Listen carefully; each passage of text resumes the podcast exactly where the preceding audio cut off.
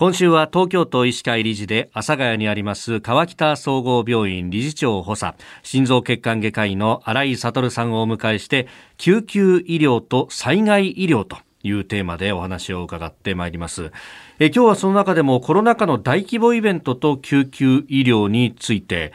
まあ、あの経済活動徐々に再開というようなことになってますけれども、まあ、大規模イベントを行うとなると、まあ、会場でさまざま救急医療の備えが必要となりますが先生こうした現場にも参加していらっしゃるんですか？はい、えー、私はあの東京マラソンのあの医療救護委員会のメンバーになっていましてまあ、その救急医療というのを、はい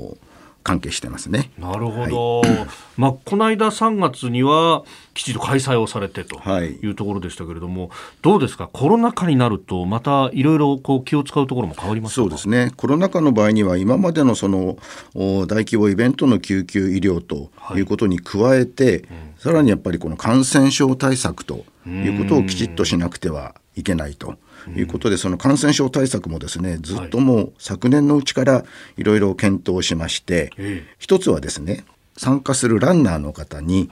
もう健康管理をアプリをダウンロードしてもらいましてもう2週間前から毎日のその健康状態を報告してもらうというのが一つと、それからやはり PCR 検査をやりましょうということで、えー、参加、えー、ランナーが約2万人今回はいらしたんですけども、はい、その方に、えー、参加前の3日間の間に PCR 検査を受けていただいたというような形で開催しました。これ3あ2万人規模で PCR 検査を行って陽性の人ってどのぐらい出るもんですか、はい。えー、全くいないかなとは思ったんですけども、まあ、元気なランナーの方ですから、はい、無症状ですしね、うん、えー、しかしながらまあ検査をしたところ、えー、0.05%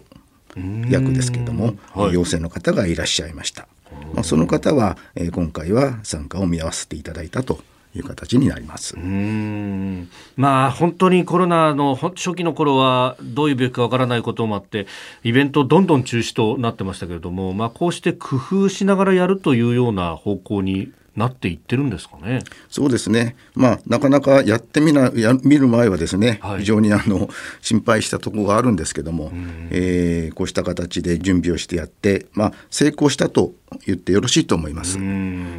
も先生、これだけ大規模イベントだと、その昨日のね、えー、救急とそれから災害の話の中で、災害の部分にテロというお話もあったじゃないですか。はい、この辺の備えとかっていうのもやっぱり頭の中には入れておかなきゃそうですね。はい。この大規模イベントが行われた時っていうのはですね、特に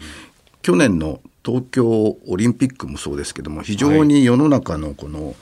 注目度が高いイベントですよね、うん、そういうところっていうのはテロリストが非常に格好なそのターゲットになりやすいということで、えー、そうしたそのテロ対策、はい起きてしまった場合の救急医療ということも非常に大事になりますね。マラソンの大会でいうと、やっぱりボストンマラソンの、ね、そうですね、記録がありますもんね、はい、ああいう事例もやはり研究するわけですか？そうですね、起きた場合どうしようか、受け入れ病院をその時にどうしようかとかですね。はい。まあ、しかもそれって使わなければそれに越したことはないという準備ですよね。えーえー、そうですね。あ、はい、さあそして、まあ、このコロナ禍ということもありますが先生いらっしゃる川北総合病院今コロナ医療っていうとどういうことになってますか？川北総合病院はあのコロナ医療に対しては、まあ、入院と、はい、それからホテル療養へのスタッフの派遣とかですね。それからもちろんその発熱をした患者さんの検査発熱外来。それからワクチン接種会場へのスタッフの派遣とかですね。いろいろな面でそのコロナ医療に関わってます。でまあ入院のことで言いますと、はい、えー、うちの病院の特徴というのはまあ、あの小児のコロナの患者さんをですねあの受けているということが特徴だと思います。まあ、小児を受けている東京都の病院、まあ、10病院ぐらいなんですけどもその中のまあ貴重な一つの病院であるかなとは思ってます。はい。